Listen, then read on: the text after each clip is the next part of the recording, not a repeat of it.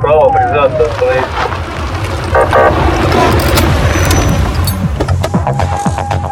Программа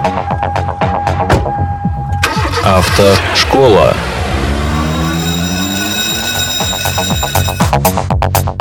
Э, Здравствуйте, уважаемые слушатели! С вами ведущий программы «Автошкола» Александр Дроздов. У нас в гостях автоэксперт научного центра «Р Авто», неоднократный призер конкурсов «Лучшая автошкола Москвы» Хамидулин Ренат. Итак, мы выбрали зимнюю резину. Какие еще необходимо отметить э, особенности эксплуатации автомобиля в зимний период? Ну, э, во-первых, это управляемость автомобилем, естественно. А поскольку тормозной путь, естественно, будет увеличен на скользкой дороге, значит, э, дистанцию придется увеличить также. А это раз. Во-вторых, конечно же, это рекомендации не превышать скорость. Ни при каких обстоятельствах пытаться не превышать скорость. Очень часто можно наблюдать, как поток а мы знаем все, что двигаться со скоростью, со средней скоростью потока а, как бы легче и проще. А, так вот, можно наблюдать, как поток идет с явным превышением скорости. Держаться за этим потоком проблематично и опасно. Поэтому здесь нужно выбирать свой такой зимний, более спокойный, более ровный стиль вождения, меньше перестроений, меньше резких разгонов, меньше торможений. Дальше самое главное и основное, наверное, даже в условиях большого города, это а, водителю видеть, видеть дорогу в направлении движения. А, если водитель видит уже издалека, что там заморгал зеленый сигнал светофора, сейчас уже загорится желтый, еще немножко загорится красный, ну, наверное, уже нет смысла рваться в бой, разгоняться, продолжать удерживать педаль газа. Уже пора начинать готовиться к главному спокойному торможению.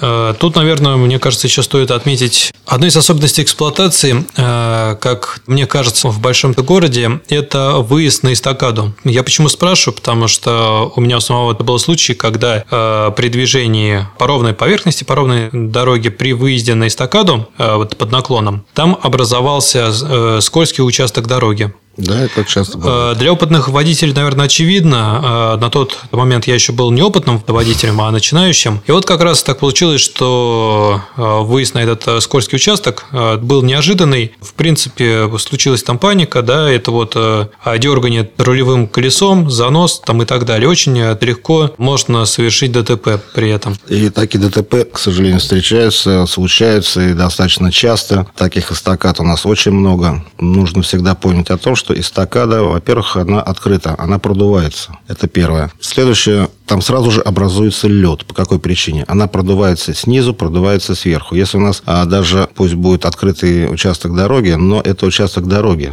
То есть асфальт у нас лежит а, на земле. То есть земля имеет какую-то температуру. С эстакадами а под поверхностью, под проезжей частью там ничего нету там просто все продувается. Соответственно, моментально образуется лед. А это предсказуемо, это нужно просто знать. Опытные водители это знают, и а, поднявшись на эстакаду, они чуть-чуть отпускают педаль газа. Для чего? Именно для того, чтобы оценить ситуацию на спуске.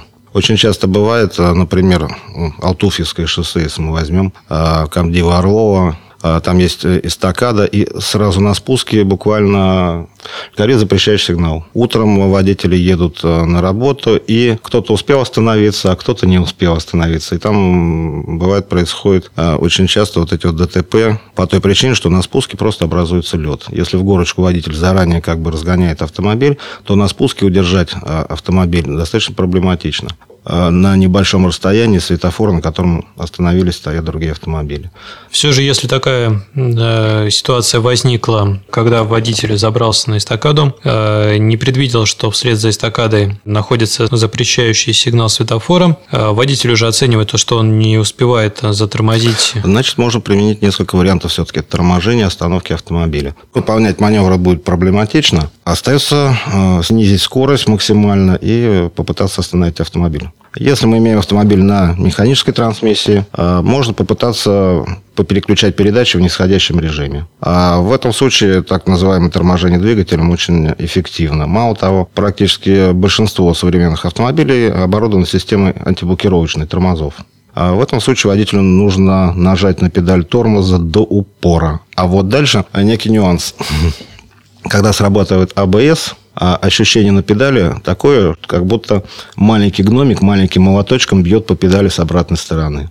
А вот когда сработает АБС и педалью таким вот образом застучит, завибрирует под ногой, не пугайтесь. Это значит, что у вашего автомобиля есть АБС, и он, мало того, еще и работает. Нужно давить на педаль дальше и, собственно говоря, не паниковать. Машинка, будем надеяться, остановится. Если у нас имеется автоматическая трансмиссия, а то же самое, удерживая педаль тормоза, можно спокойно перевести селектор коробки передач на то же самое понижающие передачи. Это возможно. А, то есть э, автоматическая коробка передач тоже позволяет э, снижать скорость таким вот образом. Здорово. Я думаю, что об особенностях вождения в зимний период мы поговорим в следующей передаче. Спасибо вам за интересный рассказ. Я напоминаю, что с нами был автоэксперт Хамидулин Ренат. Ренат, до свидания. До свидания. На этом мы заканчиваем выпуск программы «Автошкола».